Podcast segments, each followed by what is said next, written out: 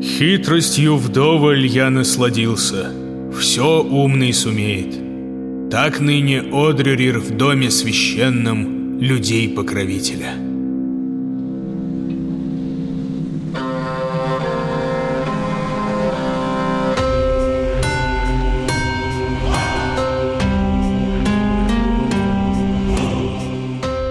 Всем доброго! Приветствую вас в подкасте «Мифы» от студии Терминвокс. Я Дмитрий Лебедев, собиратель легенд и преданий. В этом подкасте мы с вами узнаем, во что верили люди в древности и во что некоторые верят до сих пор. Каждый сезон будет посвящен разным народам и культурам. Сейчас же мы говорим о мифах Холодного Севера, о легендах Скандинавии, о песнях старшей и младшей Эдды.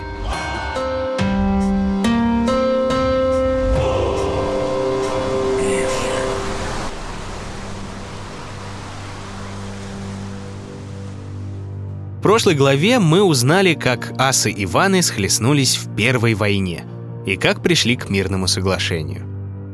Многие тексты, в том числе и из других культур, говорят иногда о мифических богах как о реально существовавших, вполне себе исторических личностях. И боги Скандинавии не исключение.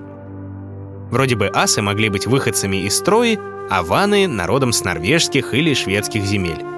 Некоторые так и вообще связывают их чуть ли не с древними славянами, венедами, но это прям спорно. Так что и Небесная война вполне могла быть небольшой, но реальной междоусобицей. Первая война завершилась.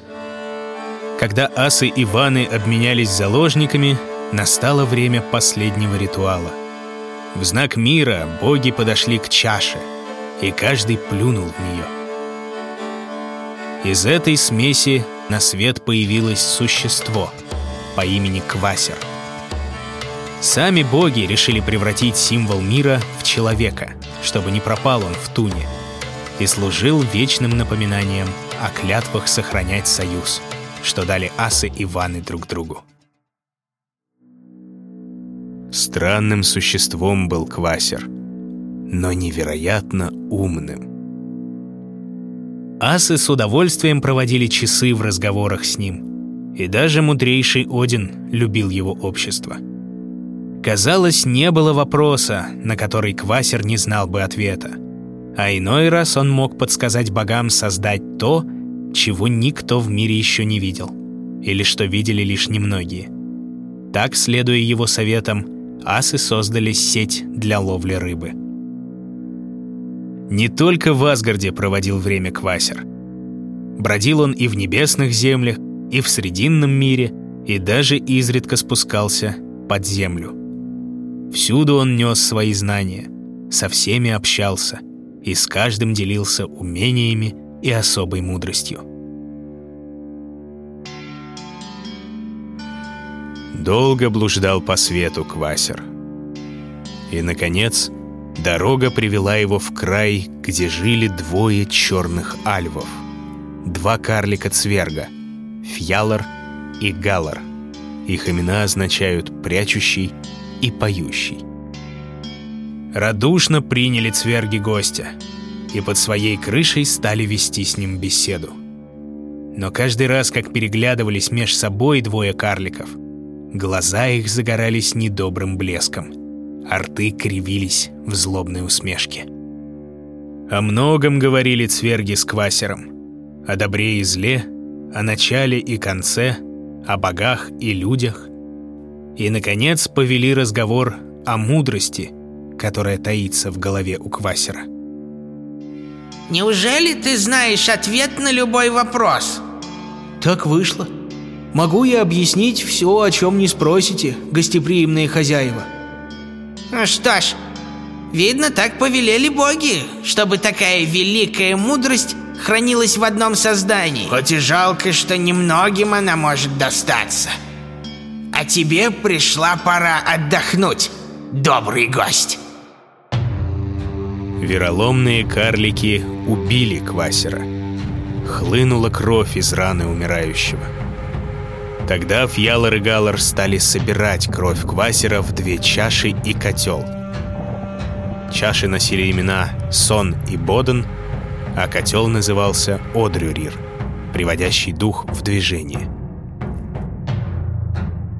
Про название сосудов надо кое-что сказать. Сон означает кровь, а с названием Боден так до конца разобраться и не удалось.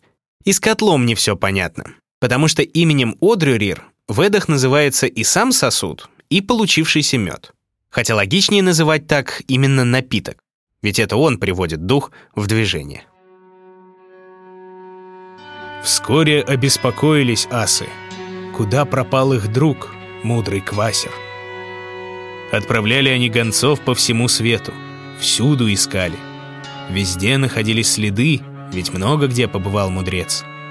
И лишь когда боги ни у кого не получили ответа, спросили у карликов. Фьялар и Галар лишь рассмеялись асом в лицо и сказали, будто бы Квасер захлебнулся в собственной мудрости. Быть может, так и остался бы драгоценный мед из крови Квасера у карликов. Но их подлая натура и злобный нрав подвели их. Однажды позвали они к себе Йотуна по имени Гиллинг с женой. Великану цверги предложили прокатиться на лодке в море. Знали они, что Гиллинг не умеет плавать, а потому направили судно прямо на подводные скалы. С треском перевернулась лодка, и все трое оказались в воде. Великан пошел ко дну, а Фьялар и Галар снова взялись за весла и отправились к берегу. Дома подлые карлики рассказали обо всем жене великана. Страшный крик вырвался из ее горла. От горя и тоски стала громко плакать великанша. Да так, что вскоре карликам это надоело. Тогда Фьялор спросил, не станет ли ей легче, если она увидит, где утонул ее муж.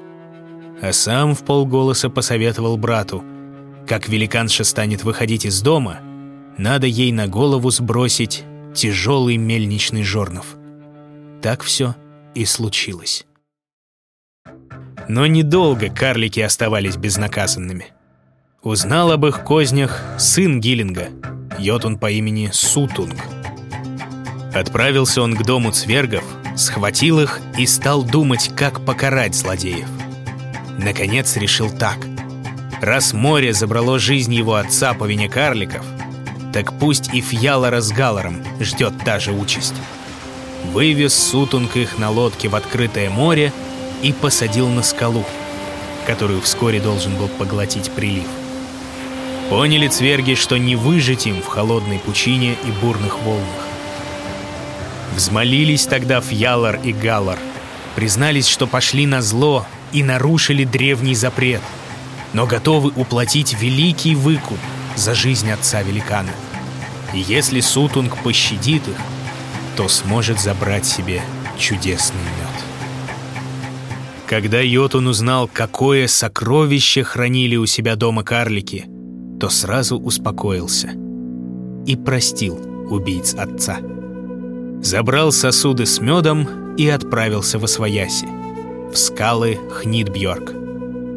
Там, под землей, за камнями и завалами, стал он хранить чудодейственный напиток, а сторожить его посадил свою дочь, девицу Йотана Гунлет. А что же асы? Разве могли они оставить все как есть? Неужели Один зря прозван всеведущим и его вороны Хугин и Мунин напрасно облетают землю с каждой зарей? Конечно, нет. Вскоре Всеотец узнал, и что случилось с Квасером, и как цверги распорядились его кровью, и где теперь содержится волшебный напиток — мед поэзии. И в погоне за новой мудростью, за свежими умениями и знаниями, Один решил не оставлять такое сокровище в заточении у йотунов. Вскоре, обратившись в странника в синем плаще и с глубоко надвинутой на лоб шляпой, Один оказался на лугу, недалеко от владений Сутунга. Девять косарей собирали сено для скота. Старик подошел к ним и спросил, «Разве много травы можно скосить тупыми косами? Ведь есть способ сделать их орудие острее». Работники заинтересовались. Они и впрямь порядком устали мучиться на поле. Тогда Один достал из-за пояса точило и за пару взмахов заострил их косы. С первого же взмаха обновленными орудиями работники пришли в восхищение и стали просить незнакомца отдать или хотя бы продать им это чудесное приспособление. Один усмехнулся и предложил каждому, кто захочет себе точило, заплатить за него в меру, а затем подбросил его в воздух. И все косари так страстно стали тянуться и подпрыгивать за точилом, что полоснули друг друга своими же косами по шеям и рухнули на земь замертво. А Один пошел дальше. Дойдя до конца поля, пришел он к хозяйскому дому. В нем жил великан Бауги, брат Сутунга. Один постучал в дверь и попросился на ночлег. Хозяину он назвал одно из своих имен — Бельверк, что значит «злодей». За вечерней беседой Йотун разговорился и стал сетовать. Совсем недавно узнал он, что девять его косарей зарезали друг друга. И теперь ему не скоро удастся найти новых работников. «Тогда вот тебе мое слово, хозяин», я буду работать у тебя. За девятерых. Э, и какую же плату ты потребуешь? Совсем немного. Знаю я, что твой брат держит у себя чудесный мед. Дай мне глотнуть этого меда, и мы в расчете. Э, ты сам сказал, странник. Я не хозяин меда. Брат мой завладел им в одиночку — и ни с кем не делится. Но если ты и впрямь не обманешь меня, я помогу тебе добыть этот напиток».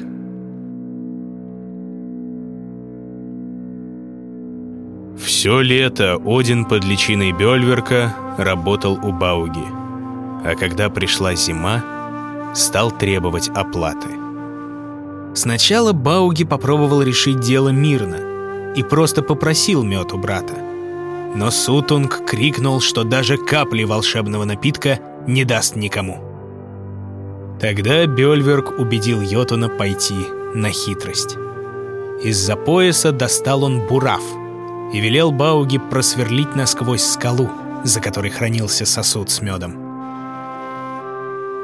Йотун уже понял, что перед ним не простой странник Бельверк, не иначе колдун — если не еще хуже, ненавистный ас.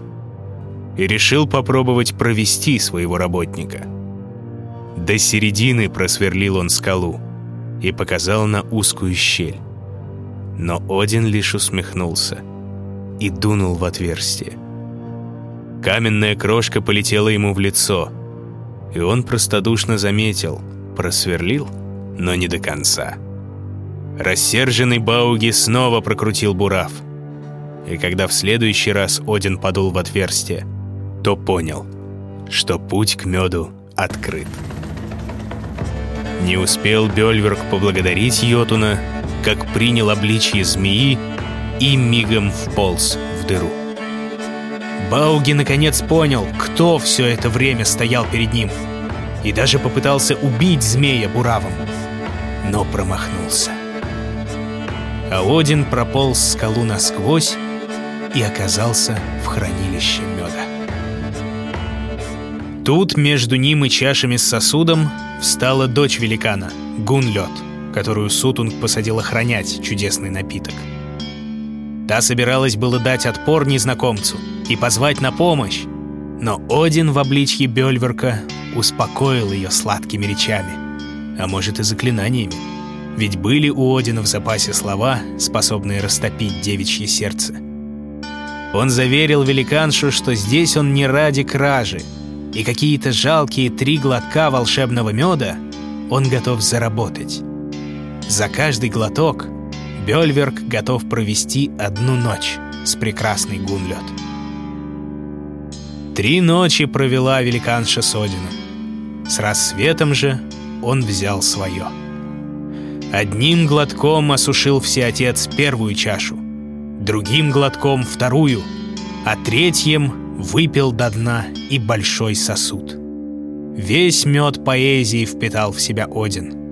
А затем на глазах у пораженной великанши обратился в орла, взмыл в небо и полетел в Асгард.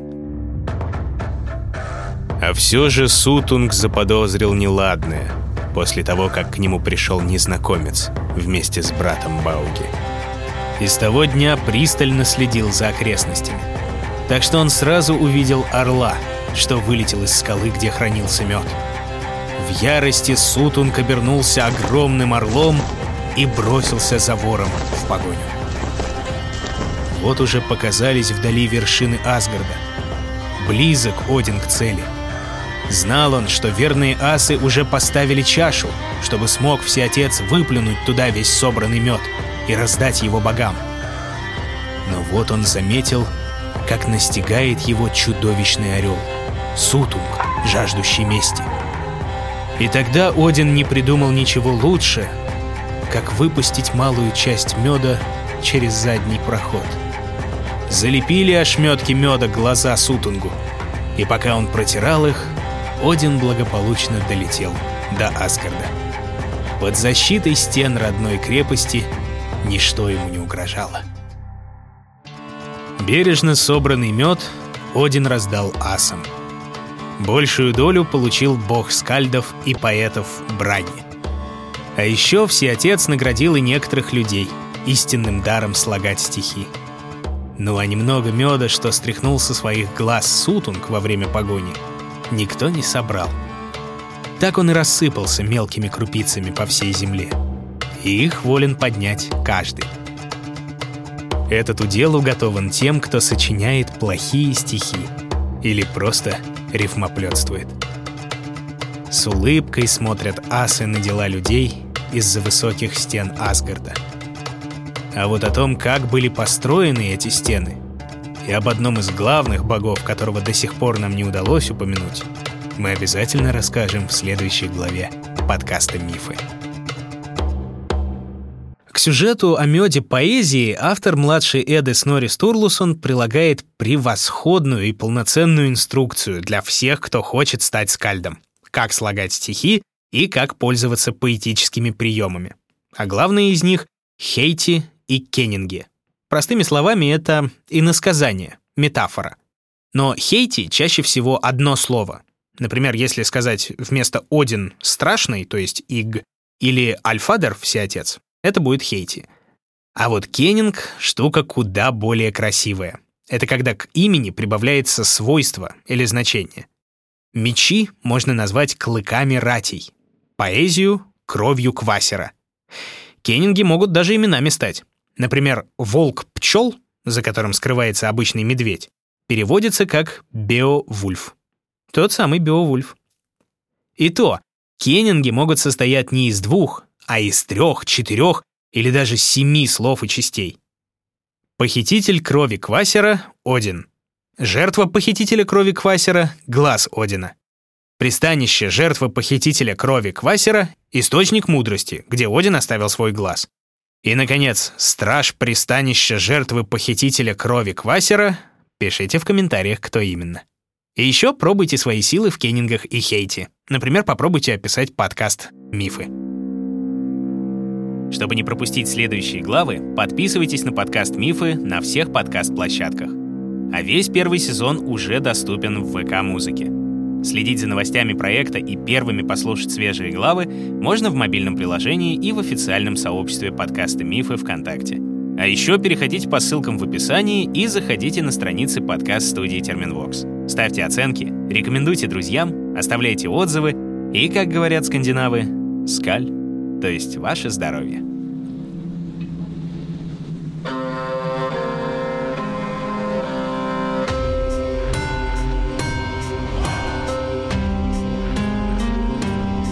Автор и ведущий Дмитрий Лебедев. Звукорежиссер Полина Бирюкова. Дизайнер Елизавета Семенова. Музыка Полины Бирюковой. Научный консультант, кандидат филологических наук Дарья Глебова. Продюсер Кристина Крыжановская. В подкасте использованы цитаты из старшей Эдды в переводе Андрея Ивановича Корсуна, и отрывки из «Младшей Эды» в переводе Ольги Александровны Смирницкой.